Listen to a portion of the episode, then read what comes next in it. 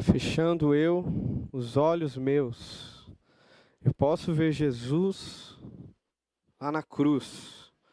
Seu sofrimento é demais e até difícil imaginar que alguém consiga aguentar sofrer assim. Cicatrizes que provam que ele precisou sofrer para que eu, para que você, para que a sua igreja possa ser livre hoje.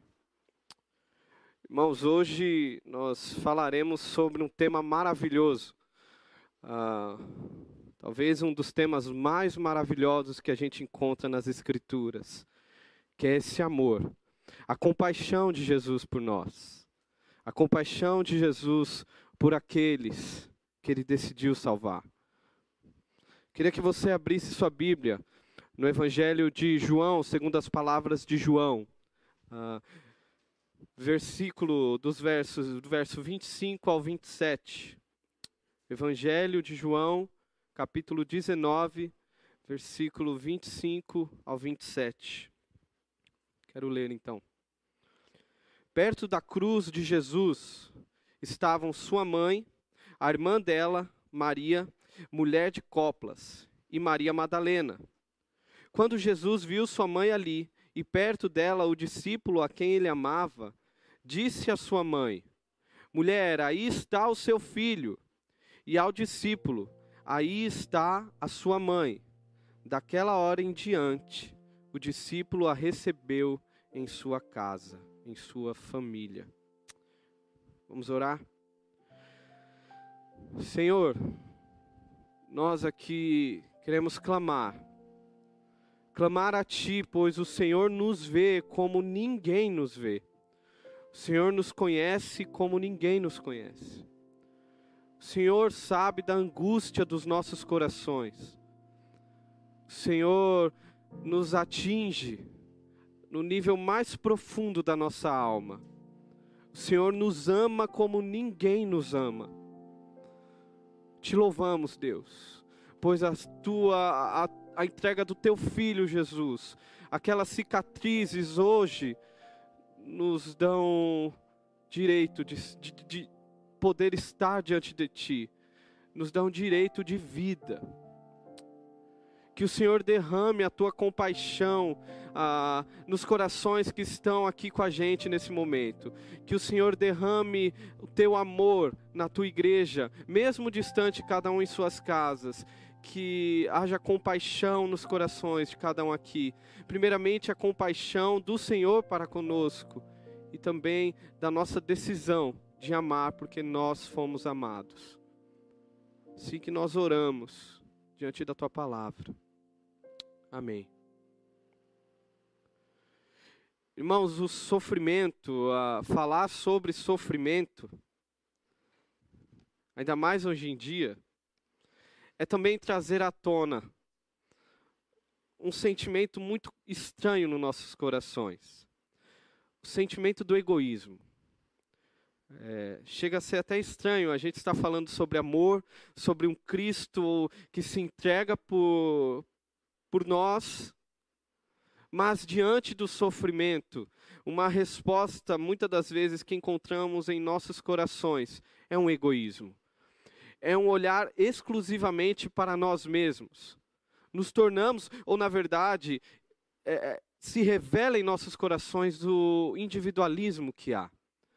Por isso que uh, nós escutamos aí tantas e tantas pregações, tantas e tantas músicas, uh, usando um termo aqui, eucentristas, que vão falar o tanto que você tem valor, que você é precioso, que você é a, a ovelhinha a, preciosa de Jesus, que você é a, a ovelhinha singular de Jesus, é, que você veio para esse mundo para brilhar, que Deus te chamou para fazer algo que ninguém nunca fez. Mensagens triunfalistas, mas perceba, todas essas ferramentas, sejam cantadas ou belos discursos que a gente pode acessar a qualquer momento na internet, é, é, simplesmente nos ajudam a nos tornar mais egoístas. Diante da dor, do sofrimento, eu não sei se você é assim ou se você conhece alguém assim, é, muitos acabam se fechando neles mesmos, começam a dizer: olha, ninguém se importa comigo. Quando eu fico de, doente, a igreja não me liga, a minha família não me chama para passear, para o almoço, eles se esquecem de mim, minha mãe não me ama, é, meu namorado não me ama, ninguém, ninguém, ninguém gosta de mim. E às vezes os nossos conselhos são mais confusos ainda. A gente olha para uma pessoa dessa e ainda diz: olha, você precisa se amar mais. Mas na verdade, não. O que ela deveria era tentar deixar, tentar deixar de se amar mais, começar a olhar para outro.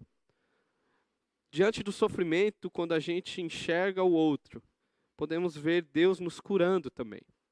A gente tira, a gente deixa esse coração egoísta. Um exemplo tão recente desse sofrimento que revela esse egoísmo em nosso coração é a pandemia a, na primeira vez que deu, foi decretado o lockdown, houve um desespero. É, pessoas que saíram correndo para os supermerca supermercados, filas absurdas, o desespero de quem conseguia encher o carrinho e levar comida para casa, estocar comida, não importa se essa comida iria estragar, o importante é que eu não iria permitir que minha família sofresse. Perceba que até mesmo nem era o sofrimento em si, era apenas um alerta. Mas no alerta, no medo de sofrer, a gente vê como o egoísmo foi aflorado. Um cenário caótico. É, parecia série, filmes de zumbis. Ah, nada mais é do que revelando algo que está no nosso coração. E nessa série que a gente tem tratado, a gente tem falado do principal momento, o momento mais desesperador da história da humanidade. O momento mais angustiante, onde um cordeiro, onde Cristo Jesus foi entregue no madeiro. Não há sofrimento nenhum que se equipare ao que Jesus sofreu. A cruz, hoje, ela, antes, ela era sinal de castigo, de maldição, de dor. Hoje nós podemos olhar para a cruz com um sentimento bom, um sentimento que nos remete à obra de Cristo. Hoje a cruz, às vezes até nós usamos, seja numa pulseira, num colar, como um sinal de alegria, de paz. Mas um dia ela foi sinal de extremo sofrimento, do maior sofrimento de toda a história. E Cristo, nesta cruz, ele não olhou para si, ele olhou para os que são dele. Isso é compaixão. Para falar da compaixão de Jesus, uh, eu queria primeiro passar é, sobre qual foi a dor daquele contexto, qual foi o sofrimento que Jesus suportou. O sofrimento de Jesus te, teve pelo menos ali três níveis. O primeiro nível da, do sofrimento que Cristo, da dor de Jesus, uh, foi a dor física. Todos nós sabemos, é, existem filmes, séries que narram, tentam narrar como foi.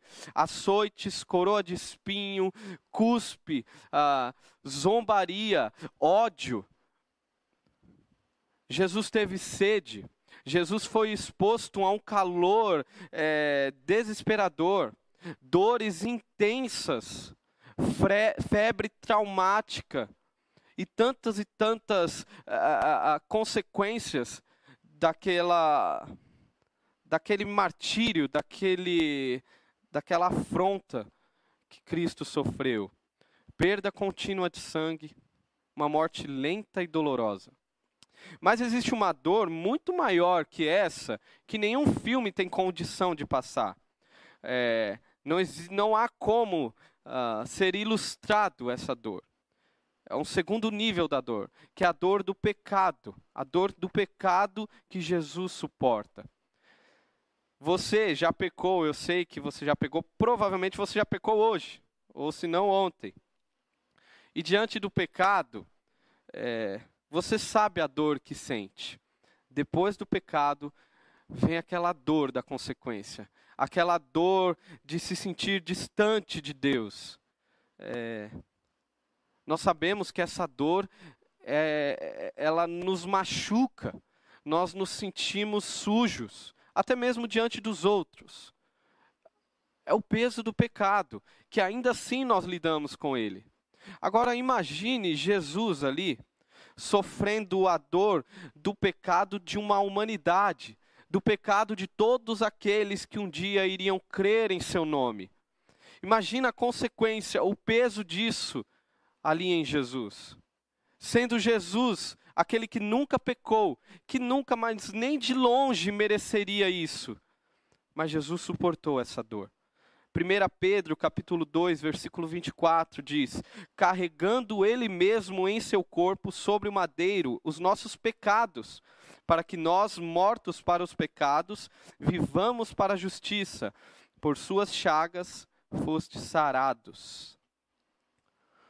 O cordeiro na cruz foi transpassado por no nossas transgressões, moído pelas nossas iniquidades, pela nossa maldade. E o castigo que deveria ser nosso, mas que hoje nos traz paz, estava sobre ele, como a gente acabou de cantar. Imaginável essa dor que o cordeiro sofreu. Mas existe um nível mais profundo de dor. Mais profundo que a dor física e mais profundo que a dor do pecado, que é a dor do abandono não abandono daqueles que estavam perto dele, isso também é dolorido, mas o abandono do próprio Deus Pai. Existe um momento ali na Trindade inexplicável, onde Cristo, ele é abandonado, pois ele se torna maldição em nosso lugar. E Deus não compactua com o pecado, e Cristo se fez pecado por nós. Gálatas 3,13 diz: Cristo nos resgatou da maldição da lei, fazendo-se Ele próprio maldição em nosso lugar. Jesus enfrentou uma dor que homem algum, uh, mas nem de longe, teria a mínima condição de passar. A gente até costuma cantar que Jesus tomou o nosso lugar, mas na verdade aquele lugar nunca foi nosso, porque a gente nunca teria condição de passar por aquilo. É, aquele lugar sempre foi do Cordeiro. Ah, ele se entregou.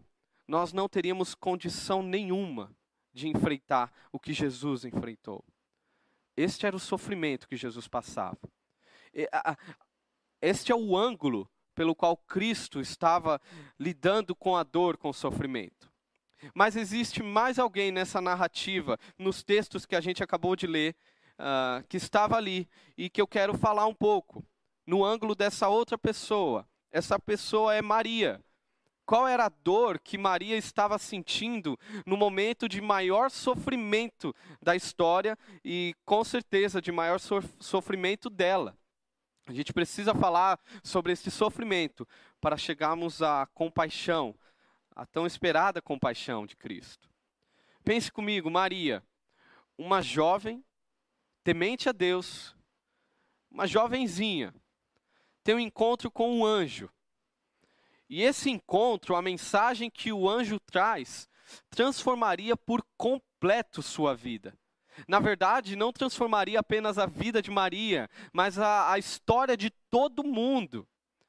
Uh, dentre tantas e tantas mulheres, Maria foi agraciada por esta mensagem, a qual ela daria a luz ao Filho de Deus, o Deus que se torna homem. Agora imagine comigo, se isso é, é, é, confuso, é estranho e espetacular para a gente pensar que um Deus decide vir como um bebê, como um menino, crescer, é, depender dos cuidados de uma mulher. Se isso já é muito estranho, é, ao mesmo tempo enche os nossos olhos, que dirá para uma menina, para Maria, uma jovenzinha ali? Qual era o sentimento, o que isso causou no coração de Maria? Mas o que nós sabemos sobre Maria é que ela cuidou do menino Jesus. É, ela o amou. E uma mãe sabe o que é o amor por um filho. Um amor que arrebata, um amor singular. Por exemplo, você que é mãe, você sabe que ao amamentar, existe uma ligação muito forte, diferente de tudo que você já viveu. Ao dar banho no bebê, ao receber um sorriso, é, um carinho, beijos e tantas outras demonstrações que esse laço tão especial traz. E até mesmo nos dias ruins, nos dias cansativos. Basta o seu bebê olhar para você com aquele olhar de admiração que ele não olha para ninguém. Eu que sou pai, eu sei que o olhar do Benjamin para a Inayara não tem concorrência, não adianta. Mas eu vou tentando ali encontrar meu espaço. Mas mesmo nos dias mais cansativos, basta um olhar desse que você você percebe como mãe que todo o dever de ser mãe não se compara ao prazer envolvido de ser mãe. Seu coração se enche de alegria. E com Maria não era diferente. Maria passou por isso. E Maria, a, a, tente imaginar agora na cruz. Maria vendo aquela testinha que um dia ela beijou, fez carinho, uh, sendo cravada por espinhos. Aquelas mãos pequenas, pequenininhas, que parecem bisnaguinhas, que um dia Maria pegou e ensinou Jesus a, andar, assim como a gente faz com os nossos filhos. Uh, agora, estas pequenas mãos, uh, este braço, esta mão, eles estão pregados em um madeiro transpassados em um madeiro. Aquele bebê que Maria um dia embalou, cuidou, ah, tinha ali toda a proteção envolvida de uma mãe para com o filho, estava agora sozinho, numa cruz, abandonado, humilhado, sendo objeto de escárnio, de ódio. Jesus ali no depósito de lixo de Jerusalém. Como estava o coração desta mulher? A W. Pink diz: nunca um nascimento humano trouxe tanta alegria, mas jamais uma morte desumana trouxe tanta tristeza. E Maria foi avisada que isso aconteceria com ela. Evangelho de Lucas, capítulo 2, versículo 35. Simeão já tinha profetizado, já tinha dito para Maria: também uma espada transpassará a tua alma. Maria, ela tinha recebido um filho, mas ao mesmo tempo uma espada. Desde o seu ventre, Maria já sabia disso. Mas nós sabemos que não há sofrimento, como eu comecei falando, não há dor que se compare à dor que o cordeiro passou. Entretanto, Jesus na cruz, tendo toda a história da humanidade em suas costas, todo o peso do pecado que ele nunca cometeu, tendo esse distanciamento de Deus, Jesus consegue olhar para a dor daquela mulher. Jesus se compadece de Maria. Que é o que nós vemos no nosso texto, ah, no Evangelho de João, capítulo 19, versículo 26. Volte aí, acompanhe comigo. Quando Jesus viu sua mãe ali, e perto dela o discípulo a quem ele amava, disse à sua mãe: Aí está o seu filho. Em algumas versões, nessa versão da NVI, eles tiraram, mas existe a palavrinha mulher, aí está o seu filho. Eu sei que essa palavrinha para nós pode soar um pouco estranho, não é? Porque no momento de tanta dor, de tanto sofrimento, no momento de compaixão ali de Jesus, ele chamar a sua mãe de mulher soa estranho, soa impessoal para nós. Porém, existem duas observações aí. Primeiro, é que a gente não pode pegar um, um conceito que nós temos hoje, um uso para determinada palavra hoje, e transportá-lo para dois mil anos atrás Isso a gente chama de anacronismo. A gente querer dar sentido para uma palavra de dois mil anos atrás, segundo o, o uso dessa palavra hoje. Isso não faz sentido. Um exemplo é dinamite, por exemplo. A, a dínamos, né? A gente até escuta falar. Ah, dínamos é, é a dinamite de Deus, o poder de Deus, a, a dinamite, a, o explosivo. Isso não faz sentido, porque naquela época não existia explosivo, dinamite. É, isso é anacronismo. Então, essa é uma observação. Mas uma segunda observação e um caminho possível é que Jesus, ele poderia ter chamado Maria por mãe. É, não teria problema nenhum Jesus chamar Maria de mãe. Mas aqui parece já uma demonstração do cuidado de Jesus para com aquela mulher. Longe de parecer algo impessoal, começamos a ver aqui um amor compassivo de Jesus. Aqui o que nos parece é que Jesus estava lembrando a Maria quem era aquele que estava na cruz. Que não era mais o bebê que dependia dos seus cuidados, mas sim o salvador do mundo, inclusive o salvador dela mesma. Era este que estava na cruz. Jesus começa a consolar Maria a lembrando que ela não estava presenciando a morte de um filho, mas sim a vitória do Rei dos Reis e do Senhor dos Senhores. Maria estava contemplando o grande ato de um Deus que decide se entregar por amor aos que são seus, por amor aos perdidos, por amor à humanidade. Jesus ali vence a morte. Jesus nos ama, Jesus ama Maria se entregando. Maria não estava ali para ajudá-lo a concluir a redenção. Muito pelo contrário, Maria ali era objeto da redenção de Jesus. Jesus estava redimindo a história, inclusive aquela mulher. Que grande compaixão. Jesus olha para ela e diz: mulher, ali está o teu filho. Mulher, você não vai ficar desamparada. Existe alguém que irá cuidar de você. Mas lembre-se, muito mais do que isso. Uh, o que eu estou fazendo aqui é por amor a você, por amor aos pecadores. Compaixão de Jesus. O que é compaixão? Compaixão, num conceito bíblico aqui, a gente percebe que é uma dor, uma dor de, de verdade. Sentir uma dor de verdade, ao mesmo tempo que agir em favor. É sentir a dor de alguém e agir em favor de alguém. Isto é compaixão. E a gente tem um exemplo uh, dentre várias e várias passagens que Jesus se compadece, mas numa parábola nós vemos Jesus ensinando sobre compaixão. Lucas capítulo 15, versículo 20. Abra sua Bíblia. Lucas capítulo 15, versículo 20.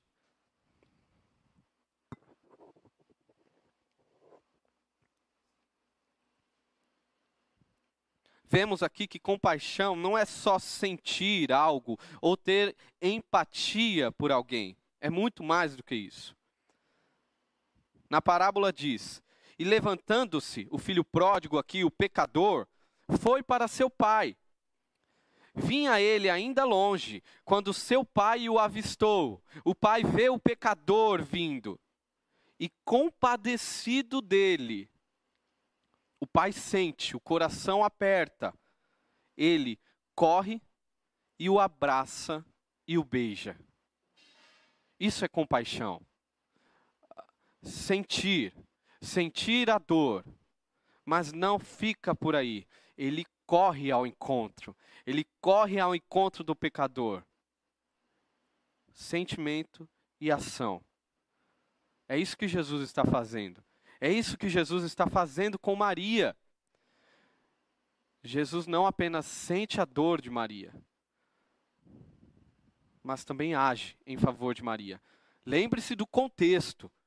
Ah, a dor que Jesus estava sentindo, aquele sofrimento, não era uma apresentação teatral. Aquilo ali foi real. Jesus sofreu. Uh, era a, a, a dor que Jesus nunca tinha sentido até então. E mesmo em meio a tanta dor, Jesus, ele consegue olhar para outro, ele consegue demonstrar o seu amor por outro.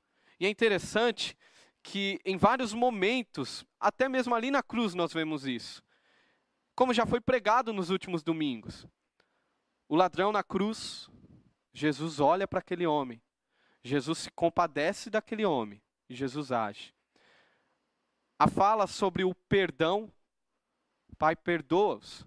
Só pode perdoar alguém quem tem compaixão no coração.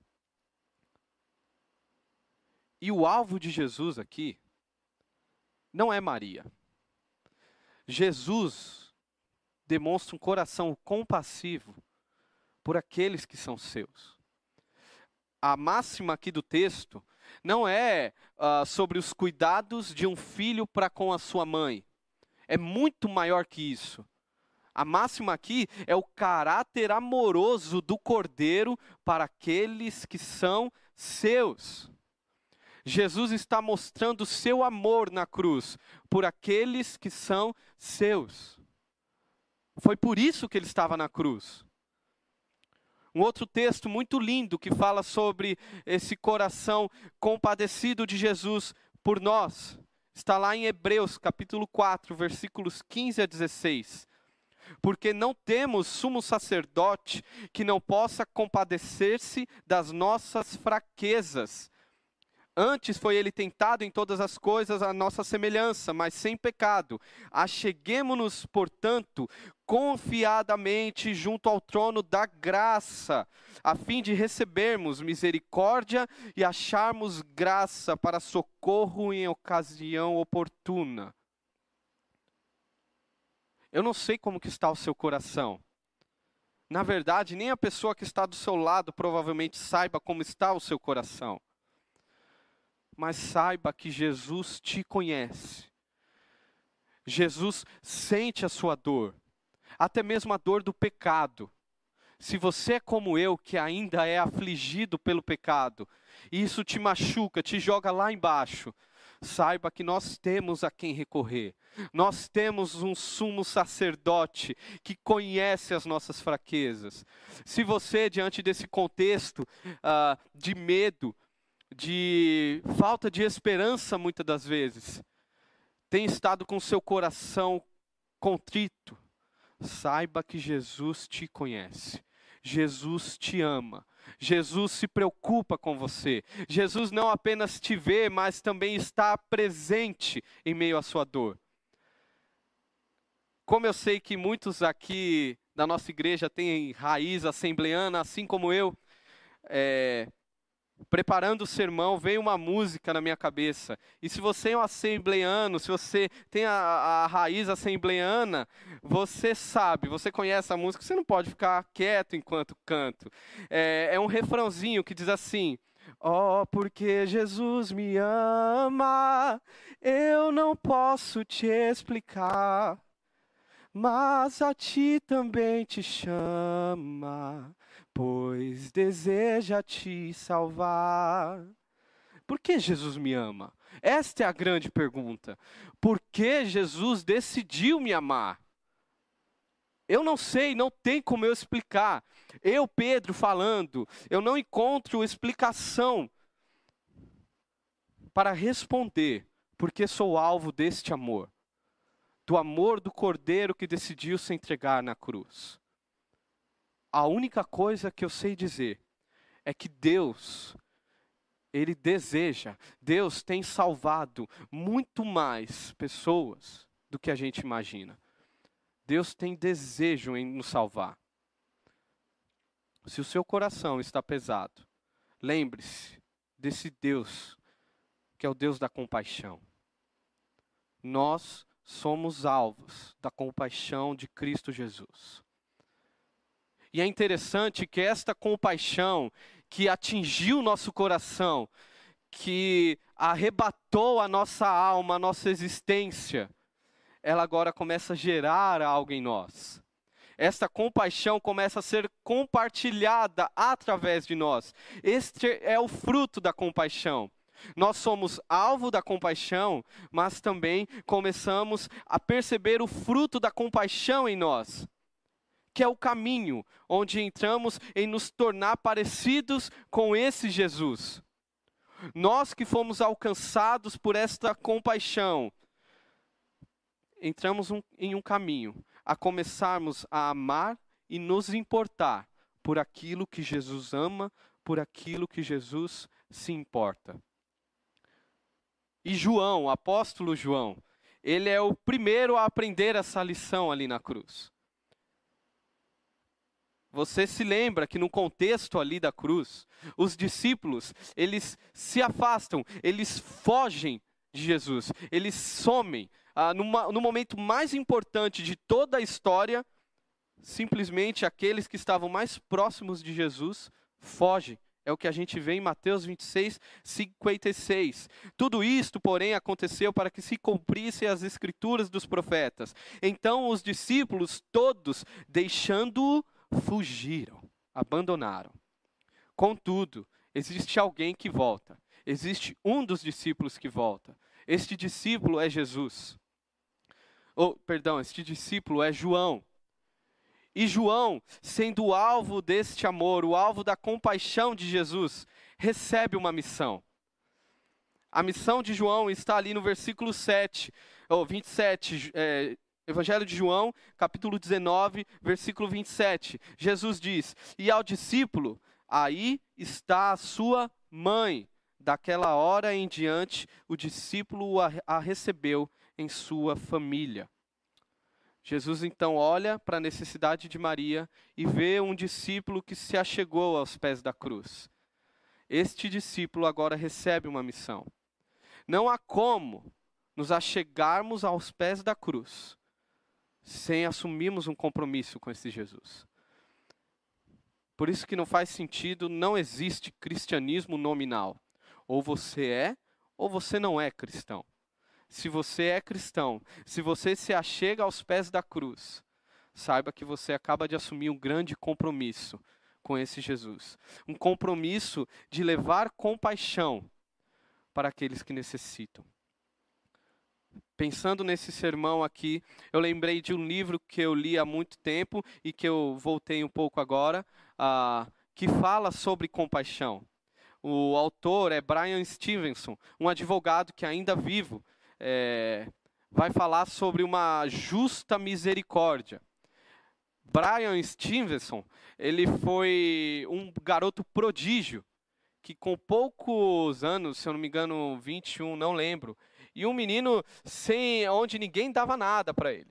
Ele consegue entrar na Harvard, uma das principais faculdades, começa a cursar direito e no caminho do curso, ele percebe que a motivação daquelas pessoas não tinha a ver com a motivação dele. E ele, sendo um cristão, ele começa a se frustrar, até que ele entende o porquê Deus o havia colocado naquele curso ele vai para uma penitenciária, ele vai para o corredor da morte, começar a conhecer e ouvir as histórias ali. Esse livro se, se tornou um best-seller, uh, existe até filme com uma das histórias.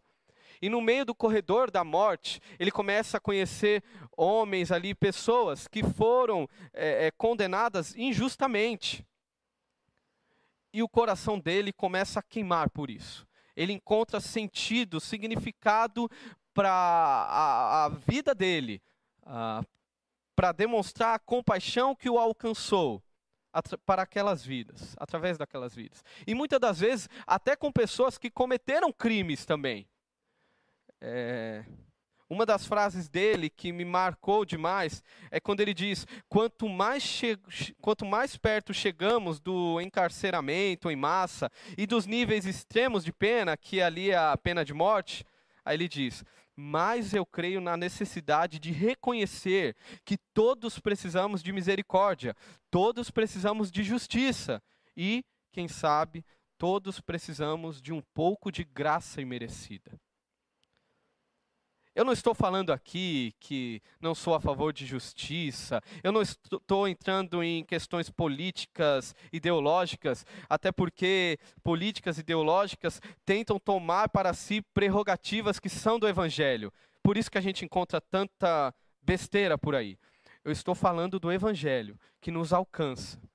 O Evangelho que começou a queimar o coração deste homem e por ele ser alguém improvável, alcançado pela graça de Jesus, ele começa a enxergar em outros possíveis alvos desta compaixão. Ele até diz que todos nós somos mais do que a pior coisa que já fizemos na vida. Como isso é verdade em nossos corações? Quando a gente quando a gente é sincero, quando eu sou sincero para comigo, quando eu sou sincero para com Deus, a verdade é que Deus me tirou de um lamaçal de pecado. Deus me tirou de um contexto de morte. O meu caminho era simplesmente morte, pecado, corrupção do coração, imoralidade, podridão. Este era o meu caminho. Por que, que compaixão para com o outro faz sentido? E a compaixão nos humilha, tá bom? Porque olhar para pessoas como Brian Stevenson olhou e se compadecer é se humilhar. Porque a nossa vontade é de, cara, que morra. Mas quando eu lembro, eu, eu começo a me lembrar do que o Evangelho fez em minha vida, eu me torno uh, refém desta compaixão em anunciar esta compaixão para outros. O Evangelho causa isso em nós. Quando eu sou sincero, eu, eu, eu, me percebo, eu sei o que o Evangelho fez na minha vida. E sabe o que é mais belo disso? Além de saber o que o Evangelho, o que a compaixão de Cristo fez em mim, eu tenho esperança que essa compaixão pode alcançar qualquer ser humano, qualquer pecador. O pior dos pecadores pode ser alcançado por esta compaixão. Até porque provavelmente eu estou falando com uma plateia cheia dos piores pecadores alcançados pela compaixão de Cristo Jesus. Isto é evangelho. O evangelho da esperança. O evangelho que nós percebemos ali na cruz um Cristo em meio a tamanha dor, que por muito menos nós nos isolamos, achamos que tudo deve girar em torno de nós. Ali, Cristo na cruz, recebendo o sofrimento incomparável, que não podemos descrever, não podemos ilustrar, num contexto de tamanha dor. Jesus se compadece. Jesus olha para aqueles que são seus. Jesus nos ama. Jesus me amou. Jesus te amou na cruz. Este amor precisa nos mover. Não faz sentido nós ah, guardarmos este amor. Não faz sentido nós que fomos alcançados pela graça pregarmos a lei. Não faz sentido nós, pecadores, miseráveis, alcançados por este amor, agora decidimos condenar outros. Eu não encontro, uh, eu não encontro motivo e não encontro base que me faça fazer isso, que me faça ter um coração assim. Se você encontrou compaixão em Jesus, se este amor alcançou seu coração, transformou sua vida, mudou a sua história, mudou a história da sua família, tem te transformado em glória em glória na imagem do Filho Jesus, você necessita se compadecer por outros. Você precisa sentir a dor de outros e você precisa agir em favor de outros. Este é um desafio para nós, porque a nossa tendência é nos voltarmos para nós mesmos. A nossa tendência é julgar, condenar. Não importa, ele fez isso, ele merece estar tá pagando pelo que ele fez. A nossa tendência é julgar. Entretanto, o evangelho que há em mim não me leva para isso. O evangelho que me alcançou me obriga a ter olhos de compaixão para aqueles que sofrem. Assim como João olhou para Maria e fez dela sua família, nós temos o grande desafio de ter esse olhar compassivo, inclusive na nossa igreja.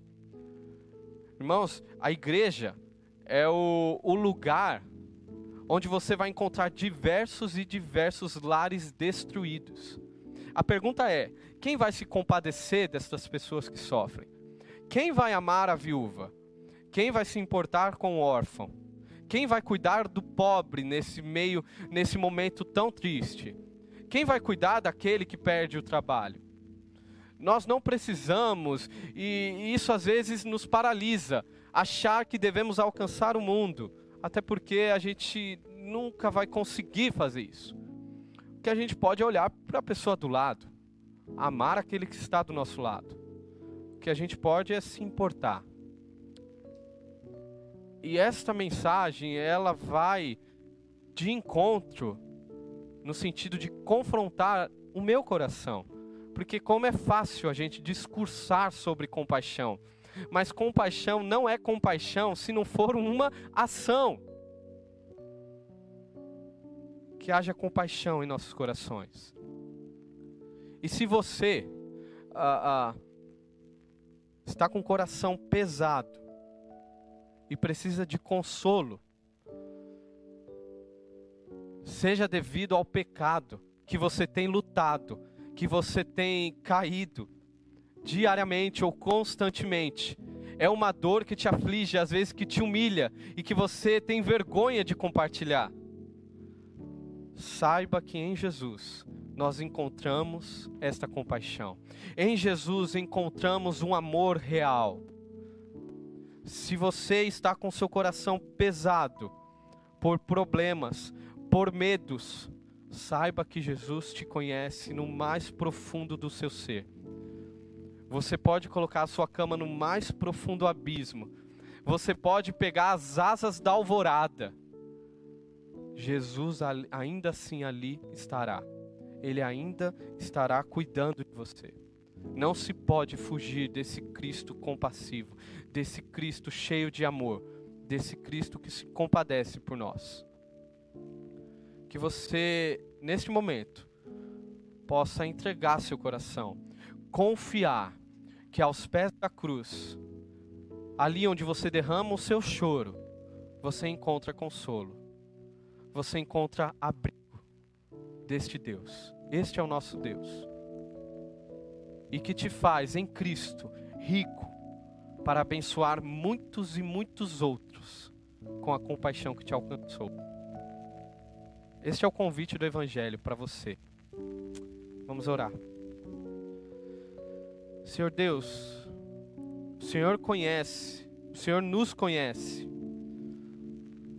O Senhor sabe quantas e quantas vezes nós negligenciamos uh, o que nós devemos fazer diante do Teu amor para conosco.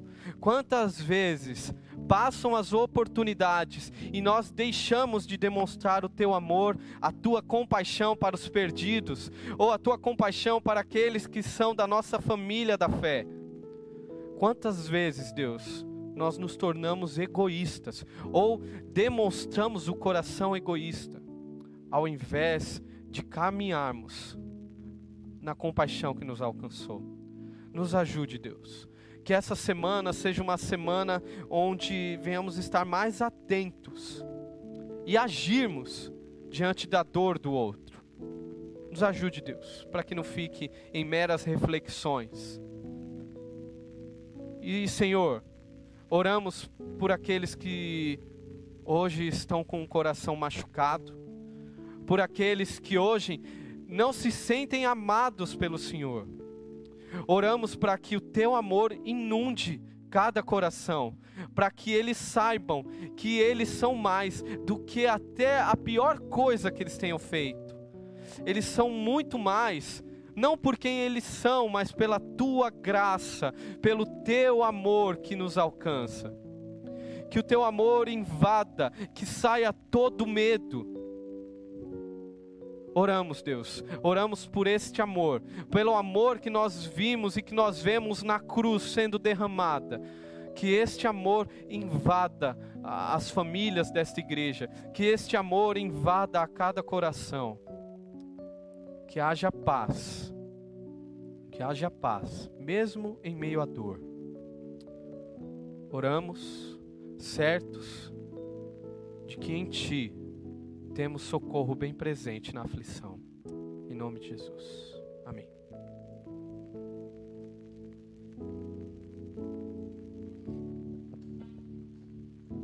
palavra abençoada.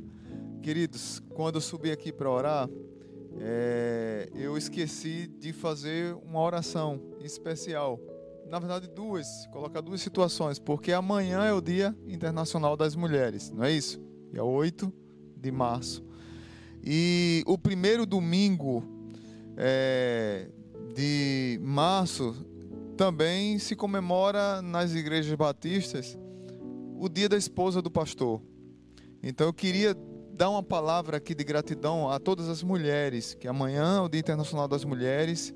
A história cristã, graças a Deus eu tenho ficado muito feliz, porque eh, tem se produzido muito material escrito por mulheres e, e se tem falado sobre a história das mulheres na história do cristianismo. Pedro hoje acabou de pregar sobre é, compaixão e falou sobre Maria. Maria foi uma mulher extraordinária, não tem nem o que falar, né?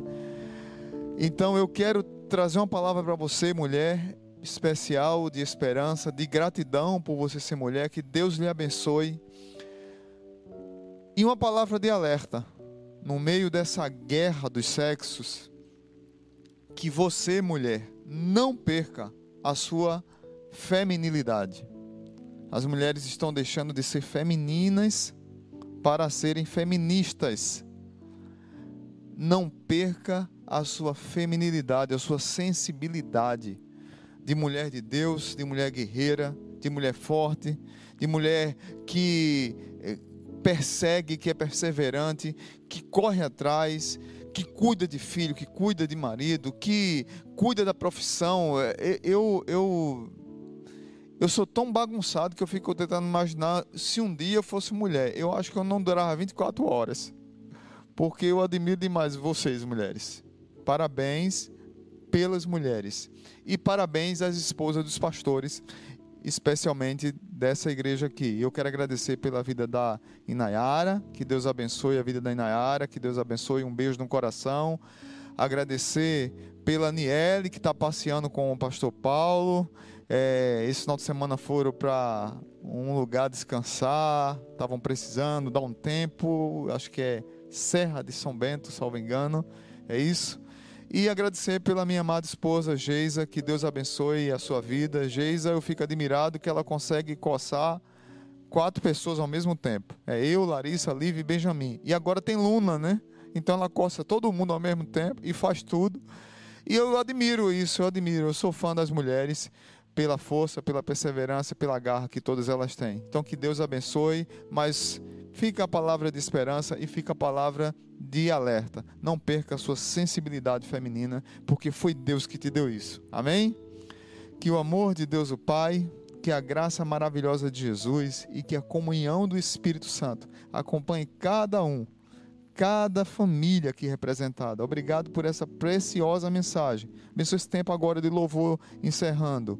E que o Senhor abençoe as mulheres, todas essas guerreiras que lutaram para serem valorizadas num mundo muitas vezes que, que despreza tanto as mulheres e que tem tanta coisa ruim contra a mulher.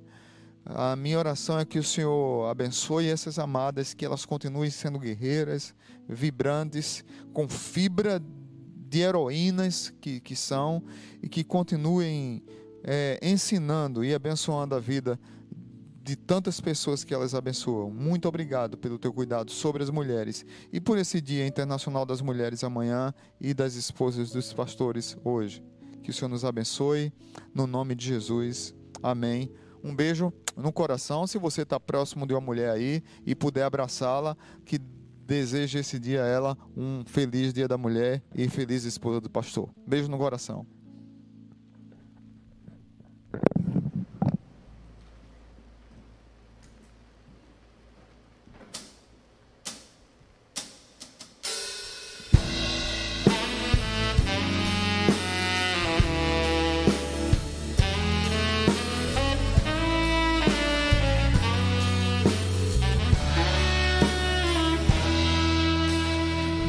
Jesus maravilhoso é minha inspiração a prosseguir. E mesmo quando tudo não vai bem, eu continuo olhando para ti.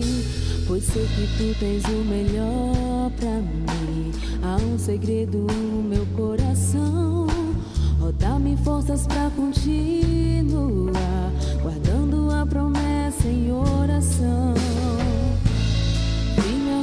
Está o meu coração. Firme nas promessas do Senhor.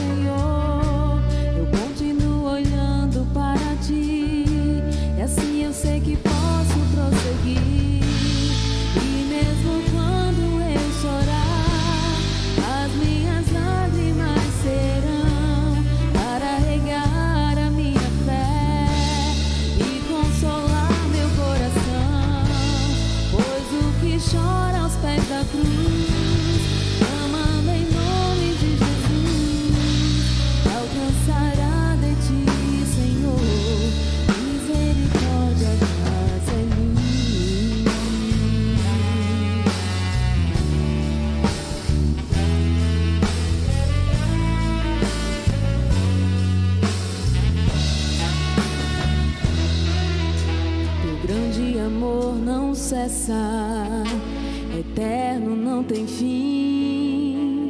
Quão grande és tu, Senhor, quão grande és pra mim.